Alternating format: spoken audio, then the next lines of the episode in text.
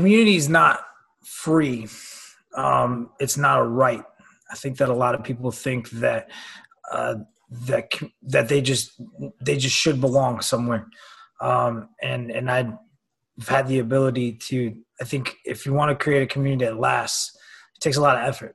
This is big with the FMS. Like, oh, the FMS didn't predict injury, therefore the FMS is worthless. I would have like I'm not a big fan of the FMS. Like I think, but like the FMS got studied, bro. Like the FMS got big enough where it got studied. You throw your whatever philosophy that you have under the bus, I bet the farm that it's probably not going to be predictive of injury risk. As far as like the ethical dilemma of being a lifelong learner, you're either you're either there you're not. Like I think that if someone has to convince you that learning is important for you, ugh, we lost. That's that's a tough sell.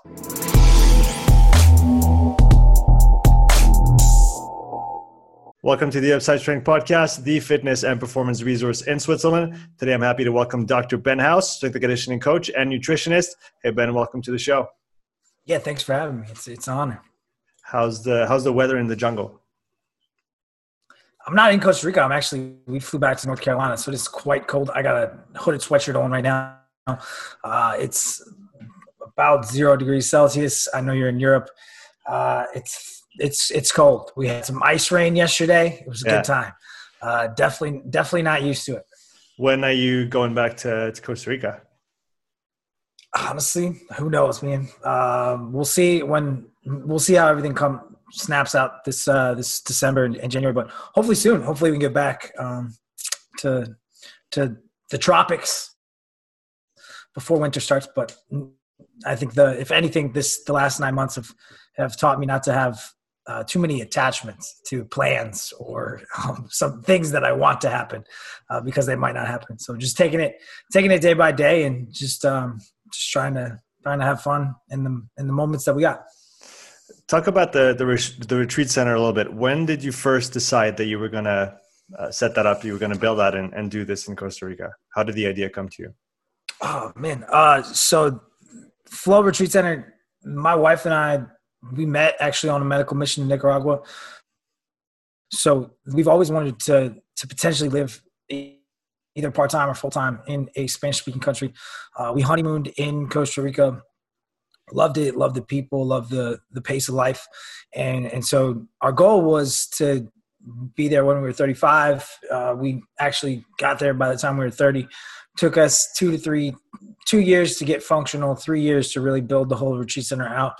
Um, and the goal of the retreat center was to kind of helicopter people plane them out of their current environment and see if we could put them in a new environment where you know you're from an from a habit perspective just environmentally designing the food the atmosphere um, the light and dark cycles everything that we could to essentially help people to see what it would be like to live, you know, with higher quality food, uh, with more community, things that that we feel are really pivotal to to health, even even outside of you know nutrition and fitness. Yes, like movement, training, muscle, eating real food. Those are all obviously important for longevity and health but i think we don't we don't put enough stock into social cohesion social embeddedness um, and just the ability to laugh, the ability to be outside. Um, and I think people are really seeing the, the detriment of losing those things um, in our current COVID climate, mm. and how and how much we really we really do need those. We're meant to we're meant to maybe not all the time, but I'm we're meant to be in groups, and I think that unfortunately uh, for most people, especially if you're if you're single right now, you maybe feel a little bit disconnected and, and, and isolated, and that can be really really tough.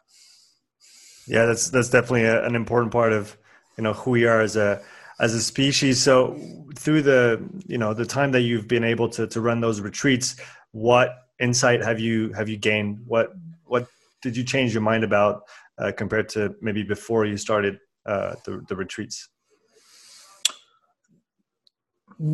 Community is not free. Um, it's not a right. I think that a lot of people think that uh, that that they just they just should belong somewhere, um, and and I've had the ability to. I think if you want to create a community that lasts, it takes a lot of effort on part of every on, the part of everyone, because if you think about human beings, we've we have ways to counter um, people like strat like you'd call them free riders. Um, so there's all these free rider solutions for from a human psychological st- standpoint from tribes, um, and so don't be a free rider. Um, give back to the group um, and know that like there's you need form form people get mad about rules and but you need rules. If you have a community you have to have some type of standards. You have to have some type of you know hierarchy some type of moral code um, so that the group functions. Otherwise it's just going to be chaos. Um, and so i think that having a plan about those things from the start is is really important like we have um, I, I, guess from a strength and conditioning standpoint, like legacy, like uh, which is the story of, of, of the All Blacks. Like they have their, you know, don't be a dick, um, be the spearhead, things like that. So they have their their ten rules that they that they kind of demonstrate or live by, and and so those are those are things. Our our our big four was be nice, perspective taker, seek first, understand the other. So try to create try to create some space. Mm. Um, be empathetic and then individualize so always always focus on context as much as possible uh, and then focus on the focus on shared attributes but i think we've especially in social media we, we kind of focus on our differences more than we focus on you know the things that we have in common and so like if you love fitness i love that you love fitness. I'm, I'm here. Let's let's see how we can do things better. Um, rather than you know factioning out into these and arguing about these potentially nuanced things that that people in the industry don't even really care about. You talked about you know the free riders. Can you maybe how, how, how would someone figure out that they are free riding? And how would you try and get out of it if you were? I mean do you pay do you what do you what do you bring what do you bring to the community do you give more than you take um, those are those are questions that I would be that that I would be asking in my head. Um, and if and obviously the, if you're if you're young and you don't have a lot of money, there's there's always other things that you can do, right? You can you can sweep the shed you can you know paint the walls. Like there's um, there's there's ways that that people can be involved that aren't necessarily monetarily um, committed. But I think that if you look at a, and this kind of comes from Zen early in my early in my life. Um, a lot of these, a lot of these, I guess you would call them Zendos or Zen centers, are really they run off one benefactor. So one person like pays for the whole thing, like a lot of nonprofits, like, uh, and so I, I think in if make sure that you make sure that you're you're paying your way and that you got some skin in the game and if you're not if if you're not willing to look at that you're probably you probably already left the video. So pura vida um, and if you're still listening then you're you're probably all right. Uh, but that's just i would i would look at you know ask what what does it cost for this thing to run? What what how much effort does it take for this to actually come to be in the world? Because everyone wants things for free right? They want they want podcasts for free. They want books for free. They want mm. they want they want they're searching they look first thing they search is like PDF for free. Um, and so does what, keeps the lights on to keep that thing an actual thing? Uh, and I, this is something that we probably have to be really, really cognizant of right now because if people don't have the money to keep the lights on, it's going bye bye. Um, and if you care about it and you can do something about it, then then great. But and and this is obviously a very complex individual question. Like if you if you're struggling to put food on the table right now, like yeah, make make the best decision for for you and your family. But um, if you if where's your just I always come it comes back to me like needs versus wants. Like where's your disposable income going? Uh, is it going to consumerism? Is it what is what is it what is it, is it going to you know shirts and shoes? Do you have all those that you need? And then what else? What else can? Because where you put your money is is it's energy in, energy out, and, and mm-hmm. I think that's that's really important for for our industry. And I try to I try to do that as much as possible. Buy things that people put out, stuff like that. Is there an aspect of the the retreats themselves that you had imagined a certain way and that turned out not to maybe function the way you had en- envisioned it? That you had to kind of re- recalibrate along the way to to make some things work that you thought were going to work, but practically when you were you know there with the people with the community trying to to do the retreat that that didn't quite function and you had to change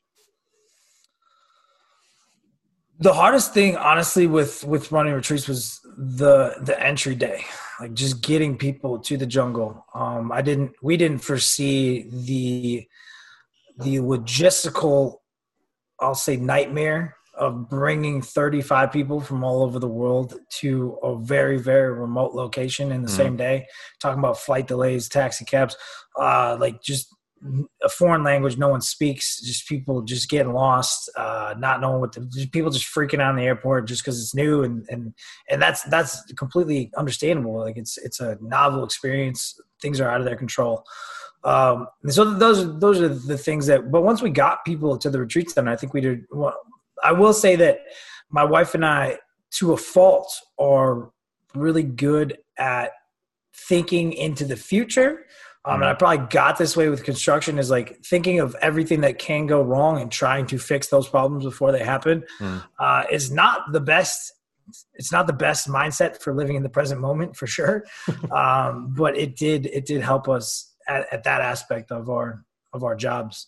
Um, but yeah, that was that was the hardest part is just is just physically getting people to the location. Um, and it got easier with time. We set up systems and it, it got better. But uh, once once people were at the at the retreat center, we did food really well. We did had enough structure where people didn't feel like they needed a vacation from vacation.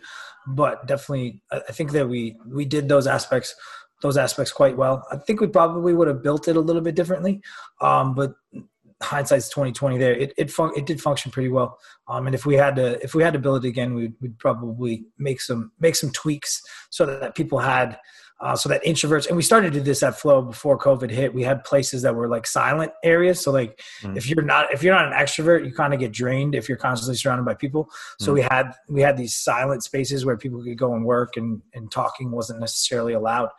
Um, and so that that was something that we that we found was needed after after a year of figuring out that oh wow there's there's people hiding in the rooms that don't want to actually talk to people after day two.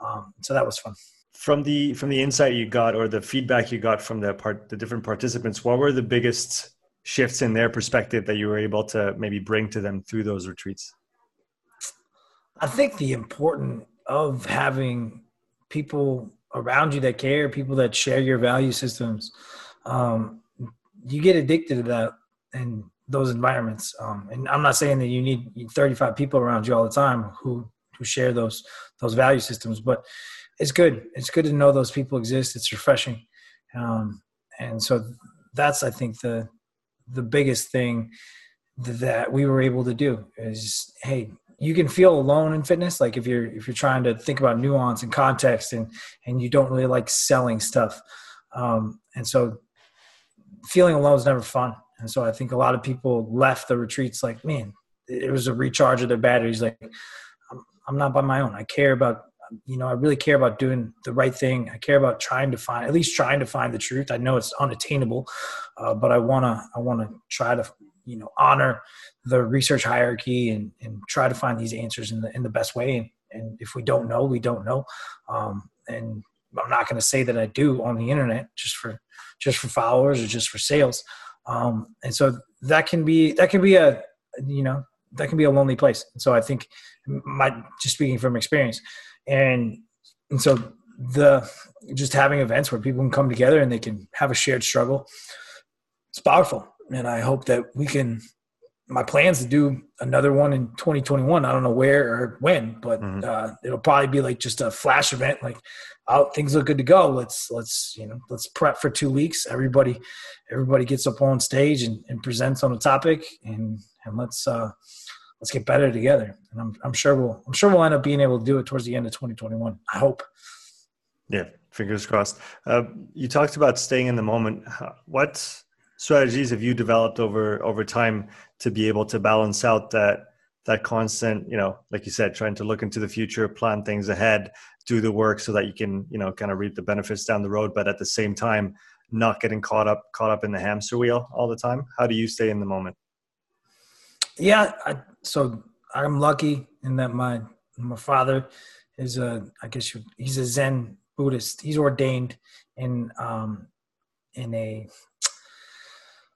Zen school. It's a Chogye school. It's a Korean school of mm. of Zen, and so I've I got I took my vows when I was when I was 19 years old, um, and I'm 34 now. So I've been practicing meditation for for 14 years. Not that that amount of time is necessarily important, uh, but I sit every day, uh, and I think that practice is is helpful in creating a gap. The the other thing that I think is really really helpful is is unplugging. I think we we don't really feel the tension and the ping pongness of of the internet and especially of our social media just scrolling those feeds uh, we don't really feel how much that affects us until we get out of that. Um, and if you can take some extended time away like two to three days a week or even even just 24 hours away from picking up your phone and and really just paying attention to to the environment around you it can be it can be really really helpful.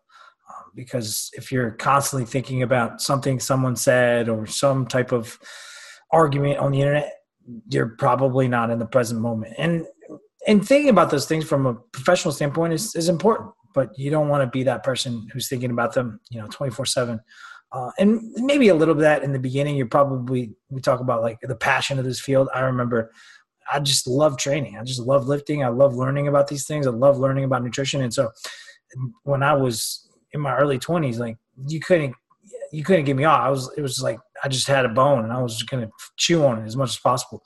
Uh, and, but over time you realize like, ah, it's not gonna, you know, 20, it's not the end of the world. Um, I can, I can unplug from this. There's, I'm not going to miss anything.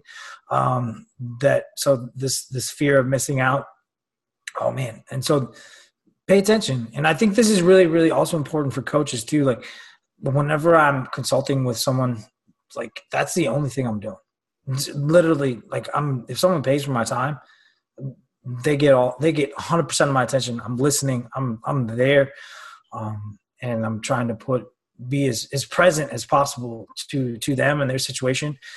And and so as coaches i think that we can we can use technology or we can technology can hinder us. And so I, if you never just being there with another human is is really from a coaching standpoint is is potentially really really powerful. And if you think about like coaches that are really good financially or business wise they're probably really really good at building relationships and communicating and connecting with other with other individuals. Or they're maybe not even the best programmer. They're not the best you know biomechanics analyzer but they're really they're probably funny. They probably can hold the conversation. They look people in the eyes. They listen um, actively listen to the other individual. And those are those are maybe the soft skills that that we poo poo in the fitness industry. But if you're if you're asking why uh, nobody cares about your you know your velocity based training techniques and and you got an empty gym maybe maybe look at you know can you be a little bit more personable? But maybe not. I want to i want to come back on those relationships in a little bit. First of all the, on that staying in the moment aspect of things did you becoming a father change any of this did it accentuate it in in any way yeah it made it way more important because um, you just watch. I have a, I have a. She's about to be 16 months old, a little daughter, uh, and and so our having a, a child definitely changed it. Like it feels time is the currency. It's time is everything, and so yeah, it really made me think about what I wanted, where I wanted to be not necessarily where is and where I am in the world, but where I am in, in my every moment of the day. Like, am I present with her? Am I attuned to her? Am I helping my family as much as her? Am I just, you know, consuming nonsense on the internet? So it made me, it made me be more diligent and more protective of my time. And then also more, um, just more intentional with what I, with what I was doing throughout the day. And, and so I, I'm, I think a lot of times we just, we get into picking up a phone or consuming some type of content just because we're we don't want to be bored and, and I, I think that that's a scapegoat. Like there's probably something else that we might be able to do that might be more helpful. And if we can be more intentional with our time, and if we think about time as a finite resource, then we're then we're potentially going to be more present. And so, yeah, she's she has made me think about how I interact with other individuals. I think all kids do that. Um, how like legacies, things like that. Not that I'm not that I'm trying to like change. I have any grandeur, grandiose ideas that I'm going to necessarily change the world, but just what what kind of strategies, what kind of thoughts does does do I leave others with when, um, and those are things that I that I feel are important. Um, and she's definitely definitely helped astronomically uh, with those type of those type of systems when you think of everything that you that you know about the human body about psychology about nutrition and training what are the main things obviously she's she's still little but even even even then what are the things from your maybe your background your education that you're trying to um to to bring to her through you know being her dad uh, one thing and one thing only and that is modeling the behavior that's it she doesn't know. She doesn't. She can't even talk. So it's like, what am I? The only thing, potentially, the only thing I can do from a nutritional standpoint is screw her up. Like, there's no reason for me to talk about anything like sugar, nonsense, anything like that. Um, if she wants to learn, we can we can look at it from an educational standpoint, mm. but that's not that's not helpful. Um, I think that if we kids you know they don't have the prefrontal cortex system that, that adults have. They don't if there's a button they're going to want to push it. Um, there's a reason they cry for ice cream. And, and, so i think the the biggest thing that we can do is is lead from the front. And and words don't necessarily matter. Just like practice what you preach and and be there. And that's I, i'm not saying that it's easy. I'm 100% like keeping screen time under two hours when you know it's something that'll keep her from crying or keep her from yelling. Um, it's easy. It's i'm not not saying everybody has to be perfect but those do do everything that you can um, to to model the behavior that you want this other individual to have. And then don't be judgy about other people don't it's it's easy like from a food perspective from a fitness perspective it's so easy just to be judgy of other people man, get off your high horse. We, have all, we've all, you know, bad. We've all made bad decisions. We've all, you know, we've all been overworked, overstressed. Give somebody the benefit of the doubt. Don't be a dick.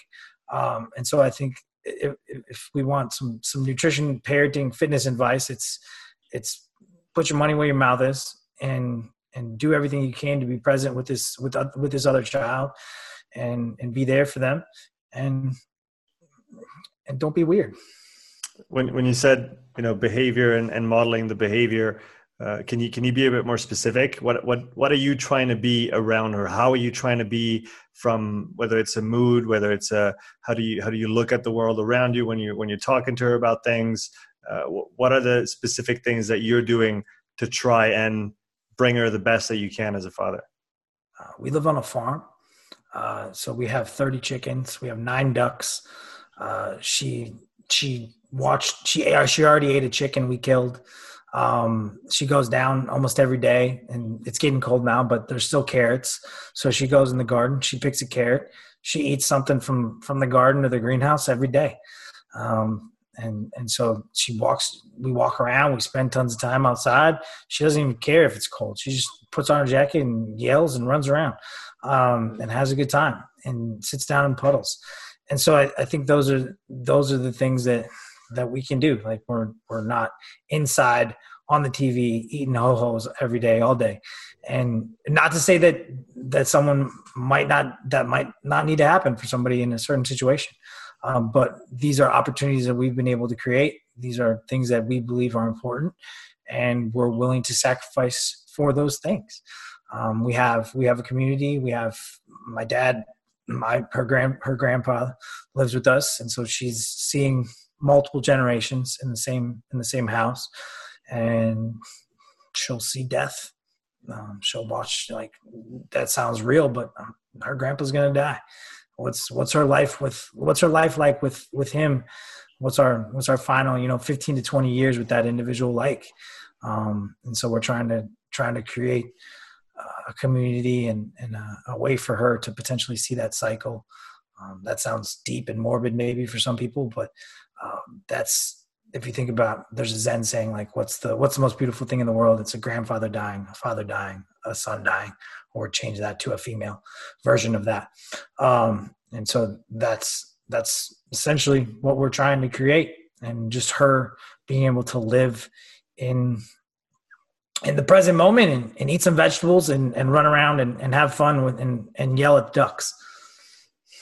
Why, why do you think that death is such a taboo subject uh, in, in society at large, I guess? Because like you said, depending on, you know, where you are in the world, what culture you're a part of, but death is very much put forward as something that is absolutely natural, which it is, and, and, and beautiful as well in some respects. So why do you think in our society today we're so afraid of talking about it and and mentioning it and just facing the fact that it is it is ultimately where we're all going there is no way of escaping this and so we might as well just you know get comfortable with this as soon as possible i mean we've made up fairy tales about death for a long time uh, human beings have, human beings have been scared about death for for since probably the beginning of time and we've made up stories to potentially deal with that unknown um, so this is, I don't think this is a new phenomenon. We just have new ways of dealing with it. Um, back in the day, someone couldn't walk, they probably they just for the betterment of the tribe, you probably left them there. Mm. Um, and so, just the tight knit nature of, of, human groups, and um, I think that it kind of was just part of it and and we don't necessarily need to get into the morals of of how different groups and hunter gatherer societies dealt with death uh, but i think from a from a zen perspective one of the things that you that you want to do is in what we train is you you meditate on on your uh, disintegrating corpse and so like that's something that has haunted me since I was little. I've, I've, dreamt about my funeral over and over again. Um, and, but that's also been helpful because I thought I was going to die very early. And knock on wood, I don't really want to die. I want to stick around. Um, but I think that we can't know, and so that that that unknown scares us. We always fear what we don't understand, and so why not just push that fear off? Why not just you know sequester it in nursing homes? Um, and so we hopefully hopefully you can square off the the lifespan curve and you can you can die fast which is should be everybody's goal uh, you don't want to go slowly for a lot of money and a lot of suffering uh, but old age sickness and death is is coming for us all and and we don't like to see it we don't maybe we don't like to talk about it but um, eventually it's going to be forced upon you and whether you like it or not and so uh, you can be ready or you can be reactive and as you might know from building a retreat center, I don't like to be reactive. I don't. I like to. Um, I like to be somewhat prepared. Uh, and so I think that how you prepare is is living in the present moment and and uh, doing everything you can to to go through those times gracefully. You mentioned Zen a couple times already. For those who are not aware, can you maybe talk about what what it is? What is Zen philosophy? Uh, what what does it entail? if you could kind of give it maybe a dumbed down version of it. Yeah, Zen is a compendium of practices that allows you to potentially stay in the present moment. Uh, so Zazen being the the main one, which is would be sitting meditation. Uh, Buddhism is a religion. There's lots of different types of Buddhism: uh, Indian, Chinese, Japanese. Uh, Zen itself is is really the practice of sitting. And um, there's walking meditation, a good book to if you if this is your first time hearing about meditation practice or or Zen Buddhism. Uh, Zen Mind, Beginner's Mind is a good one. It's it's it's Japanese based, so it's a little bit stricter. If you like rules, that might be the book for you. If you don't like rules, uh, Thich Nhat Hanh's The Miracle of Mindfulness is also a good book for those just starting out. And eventually, you'll probably want to go sit with other people. Books about Zen are not, you know, books about Zen are not Zen.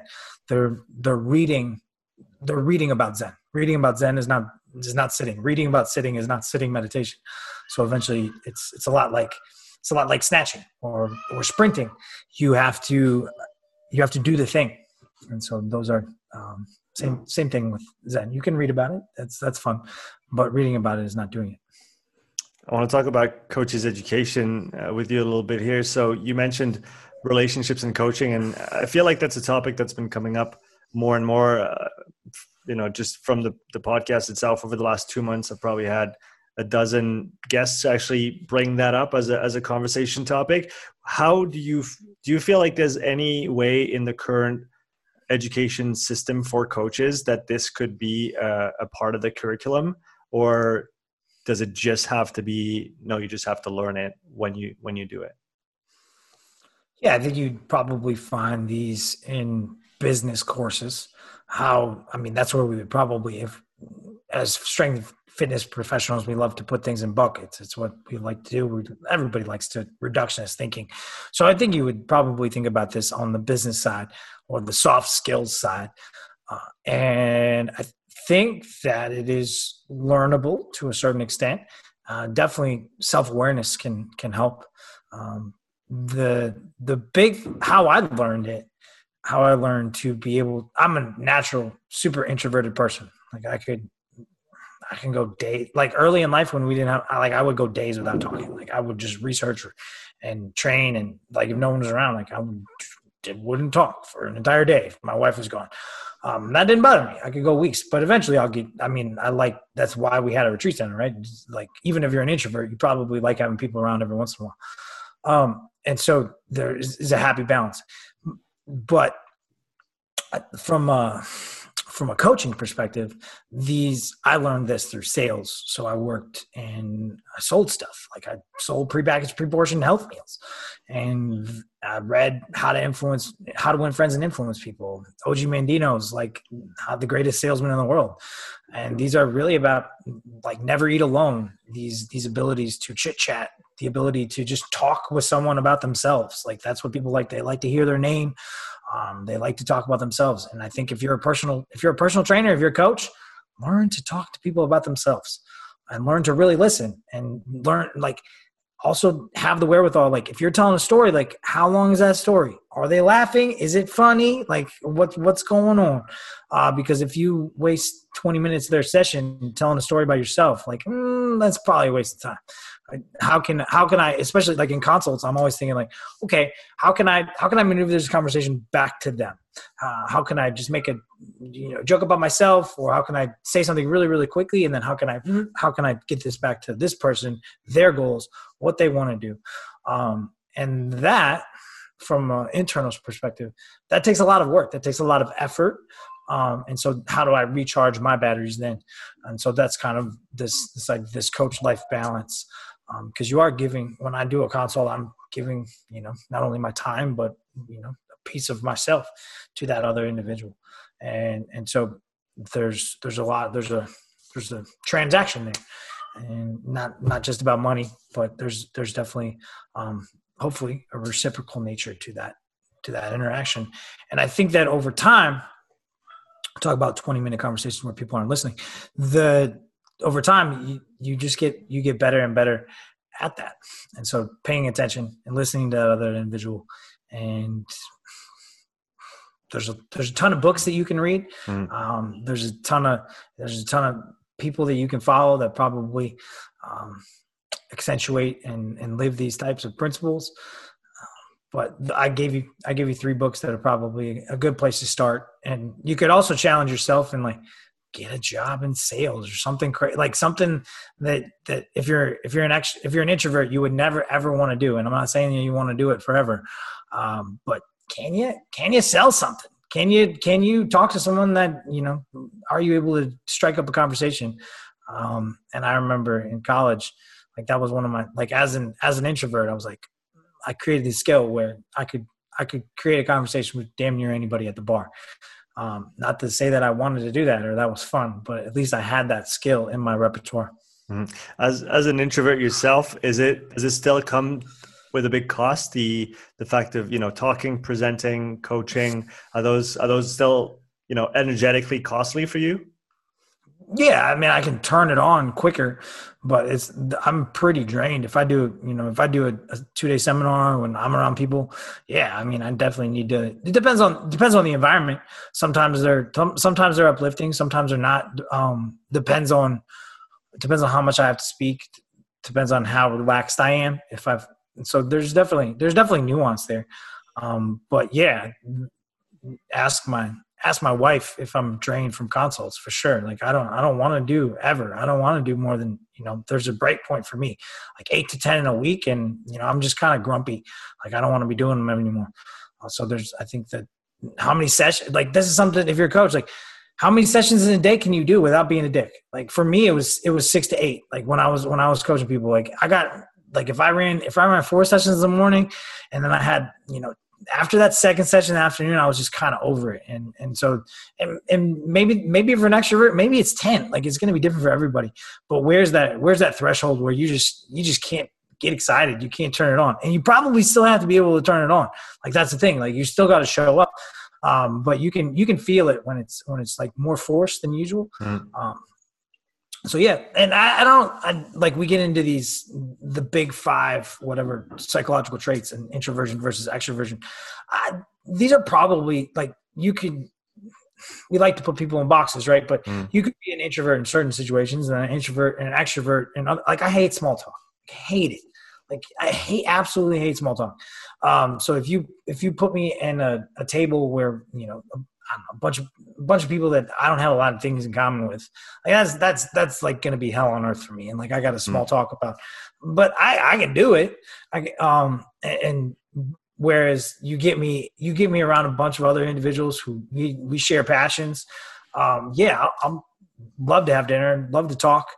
I don't know how much I want to talk about like nutrition principles because then I feel like I'm presenting. Uh, but, but I'll shoot the shit all day with those types of individuals. Um, the other thing is like know your surroundings, right? Like probably asking me the importance of glycogen in between sets. Ah, that's not the best play. Um, and and so like just just know this this the set and the setting. Um, mm-hmm. That's from, that's from psychedelics, but uh, just of, of when you're when you're asking these types of questions. I like that set and setting reference there. Uh, if you had, besides the go get a sales job, if you had any advice for other introvert coaches because obviously you're you're far from being the only one. Um, from all your experience in presenting and coaching and consulting what advice would you give to to those coaches that maybe struggle with that finding that balance with the the energy that that it takes them to to to do what they love doing? Yeah practice in a safe environment. Hire hire somebody. Hire a coach that that does that. Um, hire somebody that that's good at it and we have the research based content creation course that we put out hopefully every year where people, you know, they we we coach them through this process of creating a presentation, of they practice, they go through it in a safe environment where it's okay to fail. Um, and so if you want to if you want to be better at something, just like anything else, you gotta you gotta get positive, you gotta get feedback, you gotta, you know, live live in the fire, you gotta you gotta try to encounter desirable difficulties and you gotta get better at it and, and constructive feedback and being willing to being willing to improve, and you'll probably get better. And I was I was lucky in that I was I was forced into it. I taught I was an algebra and biology teacher, and I realized like I did not want to teach algebra and biology to high school freshmen. It was not my. Uh, hats off to everybody who does, but that was not my calling. Um, and I've also realized like I did not want to be selling prepackaged, pre-portioned health meals. Like I didn't want to be in retail sales. Like these are things I realized by doing other things. But those those experiences still help me. Um, and and I do. I love I love teaching. I just don't want classroom management to be the thing that I have to that I have to deal with. Like, what are you drawing on your paper, bro? like if it's hopefully it's your homework and you're not drawing on your buddy's paper you know two balls in the dick uh so, so that was that was really the like man classroom management i realized i didn't really didn't like that mm-hmm. but co- content creation and you know being able to to teach and, and speak around people that care and want to get better like man nothing nothing lights me on fire more than that besides the human relationship side of uh, what we do what for you in your mind what is the other big missing piece in coaches education in 2020 how to learn like we we want all these facts and these skills and these strategies, but how are you intaking information? What's your filters? Are you able to see your own biases? Um, do you know the research hierarchy? Like, wh- what is the strength of this answer? What are the? Can you can you think circularly? Can you think about a problem outside of that problem? Um, can you disconfirm your own hypothesis? So I, I think those are. It's it's definitely a way harder road to to travel. But this, that's what you learn in a ma- that's what you learn in a graduate education, like master's or a PhD program. Hmm. Like you just you learn to think of all the disconfirming hypotheses. so like you have this you have this idea that you know a counter movement jump is a great way to auto regulate training. What's the evidence say? What's the what's the potential negatives of that? Does it just take up time? How much time does it take of training? Is it worth the time that you're spending on this thing? Could you do it in a different way? Um, and so there's what everything has a cost. Everything has a potential. Like what's the what's the reliability of this measure? What's the validity of this measure? Um, who who would this measure potentially benefit? And so I think just learning, thinking about things in a way more nuanced manner, and and learning how to intake information and and how to utilize that information in an ethical way and in a, in a, in a way that potentially has benefit is is really potentially lacking for for some folks who are maybe just guru hopping or just and and I get I get it man. The the fastest way to potentially learn is to copy. And there's probably I did that definitely in the beginning like there's that's probably part of the process but eventually you're going to learn that you if you you probably want to think for yourself. Um, and there's there's people out there that you know have your best interest at heart. And there's other people that are just you know selling you a cookie cutter way of thinking that maybe works and may, maybe it's a you know you can do this thing with every person that walks through the door and you'll have success with 60 to 70 percent and then you'll blame the 30 percent who didn't have success. You'll blame that on them. Um, maybe maybe there's maybe there's some tool that can you know maybe you'll make a lot of money doing that but you're probably going to be a myopic person that I don't really want to talk to. And that's fine too. But you might find people that, that love your same tool and then you guys can come together and talk about how great your tool is and, and whatever, sip keto Kool-Aid, um, whatever, whatever Kool-Aid, whatever Kool-Aid you want to sip. Doesn't matter. Doesn't really matter. Uh, I just have, I just have no desire to be in, in that type of church. It's not, it's not my, it's not my jam. Uh, but I understand they exist, and I understand that that's not going anywhere. The, the, church part. It's funny. I've, the next question I had written down was the science as the new religion uh, in in coaching. Uh, what's what's your take on that? Where where are we on that spectrum? I find that in in France or in, let's say in the French speaking part of Europe here, it's it's kind of a trend now for. And we were talking about it with my friend Kevin on his podcast this afternoon. It's kind of a trend now for people to just claim themselves to be evidence based, as if the coaching process and itself, obviously, if it's done properly, uh, is is evidence based in a sense. But the this over maybe this over reliance on research uh, as as uh, the the only source of truth. Uh, what's what's your what's your view on on that perspective? I would I would say first, the point of research is not to find the truth. The point of research is find the untruths. Uh, so if you're going about research to find the truth, uh, that's probably we need to talk about how you're intaking information and how you're forming your hypotheses, because uh, the, the the the point of science is not to find the truth. Like, yeah, we have theories, but everybody's trying to dismantle and chisel away, chisel away at those theories. And so I think the from an evidence based side, I think that's great. I think that's a pendulum swing away from you know Charles Poliquin said this. Let's all do it, uh, and and so that's the appeal to authority. And I think the appeal to authority has a lot of is very pervasive in, in fitness. This person said this. Let's put this person on a pedestal. Um, but you see the same thing in evidence based fitness. This person said this, so therefore we do this. All right, what, what and so if you're if you're evidence based, like great. What does that what does that term mean? Like a, a, a lot of times we don't have evidence in the particular population that we that we're talking about. So you're extrapolating from other populations, like this is how many studies do we actually have in really trained individuals? Not many. There's not like there's and and so when you see trained population in the literature, like what does that really mean? Is that person really trained? Like what's their what's their, what are they squatting? What is their bench press? Do they even know what a clean is? Do they know what a snatch is? Like is this person really trained? Is this is this and so that's where I think like yeah, there's there's an art of coaching, right? And and we also have to we have to honor that from a sports performance perspective.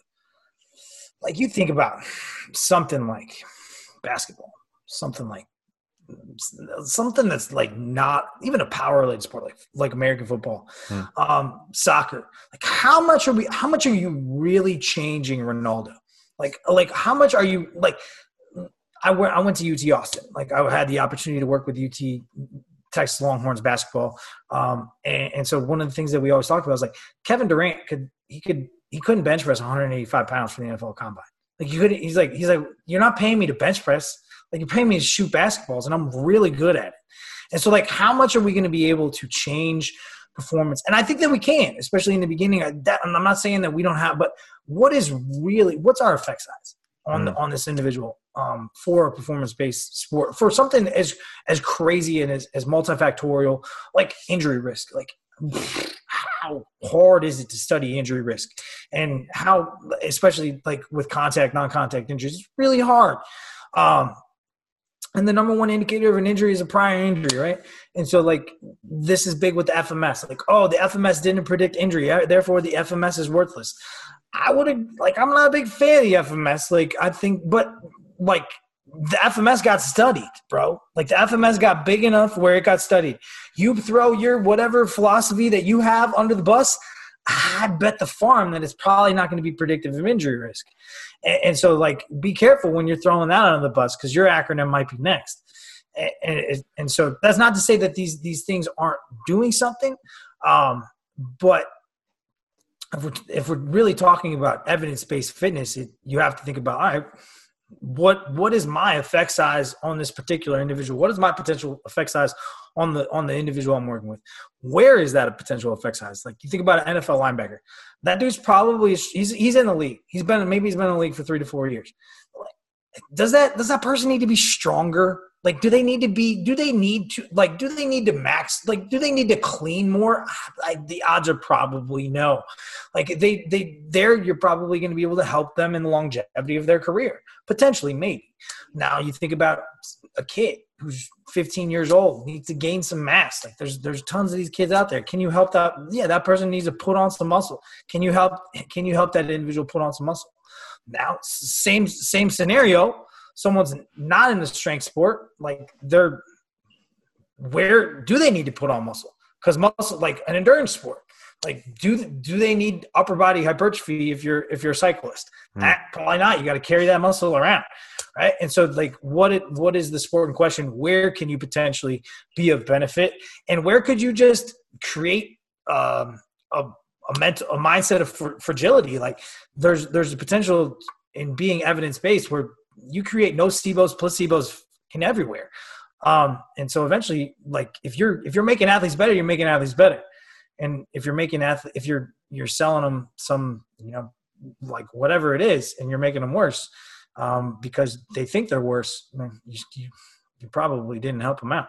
Um, and that's where you really get into like this I, this idea like is a biceps curl is a bicep curl really going to help like a high school athlete on the field? If he thinks it is if he if he likes his, if he if he gets more jacked and he feels better about himself hell yeah it might help. Um so there's there's my tirade on that. So how, so how do you in that context when you're working with you talked about those athletes that are you know close to the top of their game and marginal gains in absolute uh, strength metrics might not have any effect on their actual game on the field. How do you create buy-in from these athletes into a training program that, like you said, trying to get them to believe in what they do and try to not break them at the same time, but make them obviously feel and that like they, they are working hard and obviously they, they are going to be working hard, but maybe not for the, the reasons that they think they are? Uh, in that that's going to be so individually contextual like i'm in a bad place really to answer that question because people pay me for my time. Like so if, if they're coming to me they're they're paying so they're probably mm-hmm. paying attention right?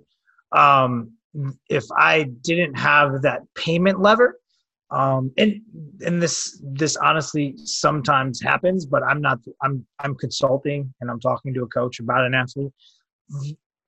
I'm really like what do they value? What are, what do they care about? How can i like if what what are what what are their expectations? Like and then how can i how can i meet those expectations? How can i you know this is where you get on the behavior change spectrum. Like where are they? Where are they on that behavior change spectrum? Are they are they are they ready for change? Are they are they in that preparation stage? Are they ready for action? Um or are they, are they in that contemplative change stage where they're just like they're, they're or they're just completely ambivalent they don't care um and so if they're completely ambivalent and they don't care like is it just a paycheck what like okay great like are you just showing up for work then I kind of have non-attachment. Now, is it are they in that preparation, that action stage where they really, you know, they want to get something done? All right, cool. Let's have let's have a decision. Let's have a how much information do you need for you to get on board? Um, like, do you need to see wattage like on a power? Like, is is is showing you a GymAware um, so that you feel like you have a great training session if you don't murder yourself, right? Because we know like from an athlete perspective, you probably don't want big velocity drop offs in season, right? And so, and there's a reason that this technology is now everywhere, um, is because you can you can kind of train power, um, and we know that doesn't necessarily have the deleterious effects that a lot of these other type of you know grinding reps in season mm. seems like seems like a bad idea. Um, so you can kind of change. You can you can skew things based on on the physiologic adaptations that you potentially want to drive and when, um, and that and that can be helpful. Going back to the the coach's education, um, I'm I'm in the process of deciding to not pay for my credits this year and just make sure that my coach's insurance goes through essentially another certificate that I've gained along the way that is not from one of those big four letter associations that require you to, to do that every so often. Uh, do you think that this is a viable model for continuing education? The, the paying for credits uh, through the big uh, the big associations that you got your initial accreditation through? I mean, the U.S., you just need a PT cert, like for I don't know what are the I don't know in Europe you need to have some accreditation through some type of body. I'm not I'm I'm just not familiar with with like yeah, we so, have the C, yeah we have the CSCS but right. I don't know if you necessarily I I mean you need that's kind of that's what you need to get in the job but do you really need that if you know somebody? Mm, I don't know. Um so yeah that's hard that's that like that's such a huge question. Like, do we need to have a bar exam for strength conditioning coaches? Probably, but who writes it? And that's and so that's where we get that's where we get in trouble. Um, I know Pat's been talking about this recently, and I thought it was a since I guess the well to to name the name the NSCA's certification is or recertification is coming through uh, this December, and so I'm sure there's a lot of coaches that are probably just well, especially with this year and the lack of in-person seminars that are kind of scrambling to try and find CEUs left and right to try and make up the the points. To, to, to what extent should that be kind of a, a, a focus for a coach, uh, or or or should we find other means of uh, obviously continuing education is, uh, in my opinion, far more important than the initial paper that you get or diploma or whatever certificate to get into the job, like you said. But then, how do we make sure that we continue to to to with to maybe withhold that quality standard for uh, us as a profession and for our clients or athletes etc i think that's the goal of those bodies. I think we can we can hate on them as much we can throw shade at them as much as we want but i think that's the ultimate goal of those types of educational stories. They're all just stories. These are all just you know shared stories that people believe in. Um and so and then there's governing bodies, more shared stories on top of that, um, based on your country or your level. You mm-hmm. gotta you gotta legally be able to do the thing that you want to do in the country or state that you want to do it in. So right. you gotta punch you gotta punch your card, whatever that whatever that means, or you gotta hire somebody that punches the card for you. Uh, as far as like the ethical dilemma of being a lifelong learner, you're either you're either there, or you're not. Like I think that if if we have to con- if someone has to convince you that learning is important for you, ugh, we lost. That's that's tough sell. I mean, if if I yeah maybe yeah using like um, motivational interviewing tactics or something like that to get you to value education. Mm, that's tough, but I don't have a I don't have necessarily a solution for that problem as a as a as an entire industry. Mm. I think you're we have a low barrier, we have a zero barrier of entry field, right? Like any anybody can create an Instagram account and start doing dumbbell rows. Yeah. Um, and, and so there's zero barrier of entry, and so we're reliant on the general public to filter out what's positive what's negative. They're not going to do that very well. They're not going to they're not going to filter out what's efficacious and not. They're going to see stories that look like them um, before and after transformations and they're going to make emotional decisions. Um, and so now on the so on the general fitness side yeah we probably need something out there that that from a care harm perspective that keeps people from but you're going to have pushback on that. Um, on the S&C side as a as a profession, I think that the NSCA and, and these governing bodies are trying to do the best that they can to maintain some type of status quo, um, maintain a, maintain some type of check and balance that there's that there's quality content and quality people coming in the field. Mm-hmm. Um, yeah, that's that's where we're at. If you care about if you care about yourself as a professional, I think you learn how to learn and that that's really your your because then you you know you're you're reading science you're collecting your own data you're you're potentially able to use the scientific method to you know not only do you have research based practice but you have practice based research and that you're able to potentially give back. Um and that's the goal. It's it's it's cyclical like um threw Poliquin's name out, like things that Poliquin did. Like we're still we're studying cluster sets, we're studying a lot of these things, and and so like he always got mad to like, oh, the research isn't there yet. I knew about this 50 years ago, whatever, bro. Uh, it's but how many how many like how many times was that individual wrong? Like yeah, biosig, come on. Come on, yo, that was terrible. Um, and so you don't just get to cherry pick the times that you were right. And so, yeah, I don't know. That wasn't very eloquent, but it was something. It was definitely something you mentioned social media in there. That's another one I wanted to talk to you about. What's the good and bad of social media for uh, coaches today in 2020? The good is that you can potentially reach millions, billions of people. The bad is that there is billions of people talking at the same time. Um, and there's an inundation of information and not potentially good information, but also bad information. Uh, and so you now have to cut through the noise.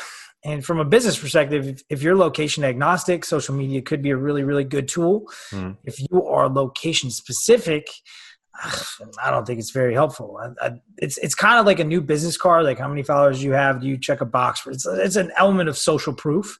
Yeah. Um, and so I think that if you're using social media as a way to learn or a way to I mean, it's nothing more to me than than entertainment or a potential avenue to get people off that medium that is just you know scrolling um, mindlessly, and and so it's a it's a tool. It's a for me, it's a tool to connect and stay stay connected to individual individuals all over the world. Like I, I follow people that I know. I watch them lift. I yell, yeah, yeah, yeah, yeah. Throw some fire emojis at them. um, but other than that, it's not really. Every once in a while, somebody somebody will you know they'll I'll pick up a study or something from from social media, mm. uh, but it's not it's not really a big part of of my day to day. I try not to make it a big part of my day to day life, um, and so that's why I think it. Cal Newport's book, um, Digital Minimalism, is a good is a good book to read on it because he talks about having philosophies of why you're using this particular tool. Mm. uh, like why why are you why are you in there? What are you doing? Be, and that comes back to just being more intentional with your time. Um, and when you don't have a lot of it you probably don't want to be spending you know those those spare the other thing is people do is they they constantly pick up their phone. I think it's it's it's like 92% of people or something like when this is in uh, Alter's book, Irresistible. They whenever there's a dull moment, you can just watch people. Whenever there's a moment like a lull in a conversation, or there's just they're waiting for something, what do they do? They just pick up their phone. Um, it's like this the second nature. Um, they just start consuming information, and and so that just think about back in the '90s or you know early 2000s, like what did you do in those moments? Nothing. And so now you're just constantly, cons- maybe constantly just plugged into this feed. Um, and that just does stuff to you. I think you just can't pay attention to things that are longer than 15 seconds after a while. Obviously, the ratio of what it brings to you versus what it takes from you is not uh, looking very good. But have you had any maybe memorable or uh, noteworthy conversations, exchanged realizations come through the medium of social media as a whole? I mean, what I do doesn't exist without social media. Like our retreat center doesn't exist without social media. So I'd be a hypocrite if I said that like social media was all bad. I think social media has the ability to bring people together that have shared values and shared belief systems. That can be great, and that can be terrible. um, depends on which side of the boat you're on. Uh, if if you if you uh, love keto and you love CrossFit and, and you love Christ, it can bring those all it can bring those three together for you. And and and no judgment on on any of those three. Absolutely no judgment. And but you can you those belief structures um they they exist. And so these things can they they have the power to bring people together um, and they have the ability to connect us with with people all over the world for good or for bad. Um, and so it's it's kind of like the the stupid Spider-Man's quote with uh, with great power comes great responsibility and so what do you, that's where I think you want to create philosophies and and yeah, I think these these tools can be really really powerful in, in connecting with other individuals, um, which is their point. That's the point of social media. Is, mm. is but it is not. Uh, it is not a replacement for in-person contact. I think that's that's where we are. Nothing. There's we think about this is this is really happening in, in kids now is you can say anything via text. Like you, you lose so much, so much in a text-based environment. You we probably lose a ton even in this environment where I'm seeing your face, and there's so much there's so much non-auditory just stuff that people are intaking, like body language, things that are all subconscious uh, that we miss when we're in these text-based environments, and and talk about like just highlight reels. Like you're you're living this you're watching other people's highlight reels you're comparing your highlight reels to their highlight reels. And so you're you're you're the dullness of your everyday life just really just becomes apparent.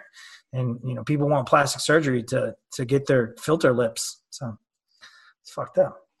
It, it, it is fucked up to say the least. Do you feel like the being able to read other people might become a scarce skill in the future with like the way things are going?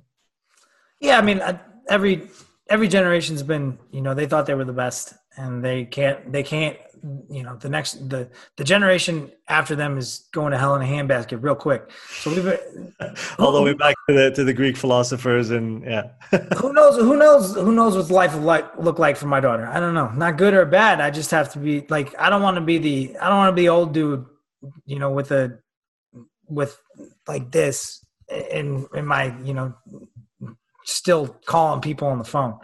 Um, so I'd like to I'd like to age gracefully, and this is something like our world has never changed so fast. Mm. Like you, you think about like 10 years ago 2010 i kind of had a smartphone kind of i don't think i was printing out maps anymore but like just 10 years and, and so like just 10 years think about what would happen whereas if you like 1750 you were probably doing the same job as your dad in 18 and your grandfather is in 1850 like hmm. maybe not. Maybe there was some some movement.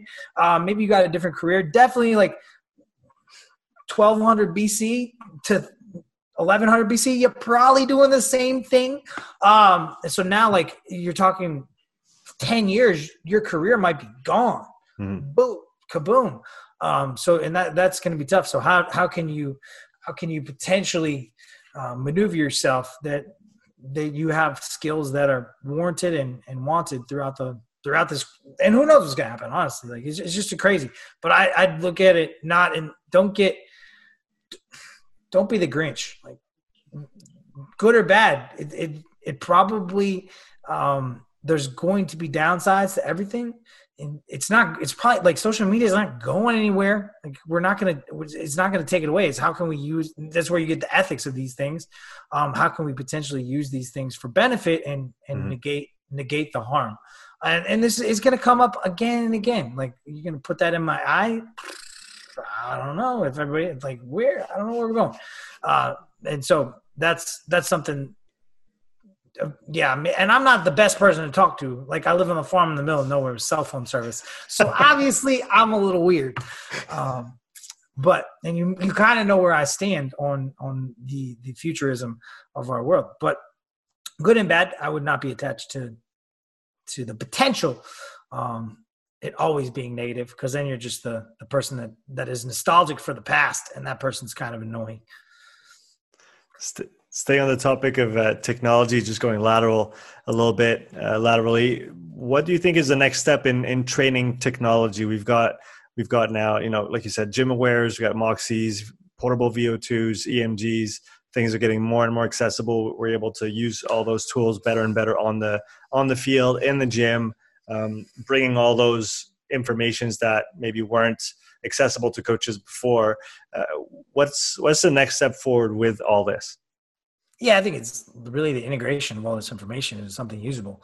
And I think you're starting to see that in a lot of high end teams like sports science. They have catapult, they have all these, they have all these data driven systems, especially in the NBA, and they're able to potentially predict, you know, when someone would get a load spike, um, how many minutes they should play, these type of things, and, that, and that's really, really, really, really, really, really cool. Um, and and so that's there's going to be there's that's going to get probably be good, probably be bad, and there's going to be people who do it well. And but that's that's I think is like how do you first we have to make sure that the information that we're collecting is reliable. The second thing we have to do is like assess that it's actually measuring the thing that we wanted to measure. Mm. Then does that thing actually matter for what we want for what for our output, um, for our dependent variable? Um, and those are all questions that like like you got an Oura ring. Like, is that like is that really good for sleep quality, or are you just worrying about it? Like, ah, I'm like, are you got a Whoop band? Like, what's the? It has Whoop paid for that to you know? Has it been cross validated against polysomnography? Like, how good is it? Uh, I'll let you answer that question. Uh, not very good. Um, could, it, could, could it give could it give you total sleep time? How good is it for that? Yeah, probably pretty decent. Accelerometer based stuff for total sleep time or time in bed, yeah, it might be good. Um, but not not to say that that stuff might get better. It might not get better, and it might get more reliable. It might get more valid, um, and and then it might be a good metric. But we also have to take into account, like if it was up to me, I would black everyone out to data, and I would have some like I don't want you to see it. Like I don't want you to see your if you're doing a muscle snatch for for a peak velocity at the beginning of the session, I don't want you to see it. Like, because the placebo and the nocebo there is so huge. Like, you see a red light on Omegawave or you see a red light on HRV. Like, you can't tell me that's not going to affect people. Like, I would love for people, I would love for athletes just to be blacked out to all the data and then they just do what they do, go crush. Um, or hey, we're gonna take this day. We're gonna we're gonna slow down a little bit. We're gonna eat a little bit more food. We're gonna try to get some sleep. Let's let's take our foot off the gas. Um, and that's kind of all they. That's that's that's maybe all they see. Um, so because I think your your nocebo placebo effects with this stuff are are pretty high if they're seeing it, and that can be good. In like we we know athletes like seeing power, like the punching arcade game in the bars, like mm. you seeing you seeing the wattage pop yeah, that's probably going to outperform um, just telling you, hey, you know, train fast. Like that's not, like throw it through the ceiling, whatever. If you want to get an external cue, um, just seeing that, seeing those numbers can be really, really helpful. Um, mm So knowing, knowing when, even knowing when people, to black people out the data, and knowing when for them to potentially see the data, and when that seeing that data could be helpful, um, is is those are all cool aspects that I think are going to be disentangled over the next decade. Got a few rapid fire questions to finish off here. Uh, ben, first off, uh, what are you currently fascinated about and or trying to understand better? Yeah, right now I'm I'm reading a ton of Henrich's work in which is really about weird psychology. Um, weird being Western educated, industrialized, rich, and democratic, and how we think, and how we think is super, super weird. Um, and, and and how and why we think the way that we do, and and then how and why other people think that the way that they, they that they do.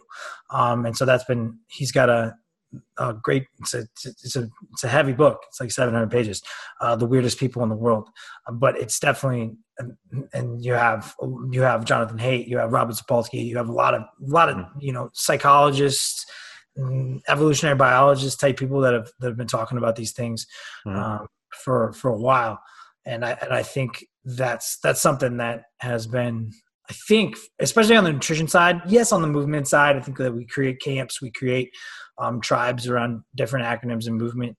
Uh, but people do this a ton with food, and everyone has to eat. And so these stories that people have around nutrition can be really, really dangerous. Um, and and we're seeing a lot of those those dangers, especially with you know people just trying to figure shit out on their own. Um, and they're gonna fi- they're gonna find some simple story that they believe in uh, via hearsay information, mm-hmm. uh, and, and why people do that is is interesting to me. But besides all the great book that you've referenced throughout this podcast, what's a book that's had a big impact on the way that you see and understand the world? I think uh, Jonathan Haidt's The Righteous Mind as much as it's as he would agree that it's it's from 2012, I believe, mm. uh, and his moral foundations questionnaires been beat up in the realm of evolutionary biology and psychology, and in moral, I guess moral psychology is is his niche niche within that field. Um, I still think that it's I still think that it's a really good read, um, and that that book has especially right now in the United States has been has been really helpful. What's something you look forward to in 2021? Oh, man, seeing people like being able to throw some weights around with uh, with with some of my friends uh, for sure, and being able to travel, and that's that's really being able to go out to eat. I think the same things that the same things that the same things that most people are being able to do normal stuff and being thankful for it uh, and not having to worry that I'm going to potentially uh, kill somebody that uh, that I don't even know. So that that would be that would be helpful. What's the first restaurant you're going to go to when you can? Uh, hopefully, I'll be in Costa Rica. It'll be this place called Mono Congo, which is the best coffee shop in the world on the on the um, on the side of the Baru River. Nice. Uh, last one for you today. Something you wish to see more in the strength and conditioning, coaching, uh, performance field. More empathy. Just more, more empathy. More seeking to perspective take, put yourself in someone else's shoes, and be a little bit less judgy of of, of everyone else and and why they're doing what they're doing. Um, and if you are going to be judgy on the internet, maybe have a like have a conflict. If you're using conflict to draw eyes, I get it. Um, yeah, whatever, cool. Have a nice day. Um, but if if we can, especially during this time, if we can be a little bit more empathetic, a little less judgy, um, and just a little bit a little bit nicer and a little bit more thankful that I mean I'm just thankful that that people want to train and, and like to lift. Those are great closing words, man. I want to thank you a lot for your time today, Ben. Where can people find out more about uh, you and what you do? Uh, Instagram at dr benhouse um, or burrowresearch.com is is our URL where you can find all our courses and and a lot of a lot of posts and a lot of articles um, on there as well. I'll link those in the description. Thanks again for coming on today. Hey, thanks for having me.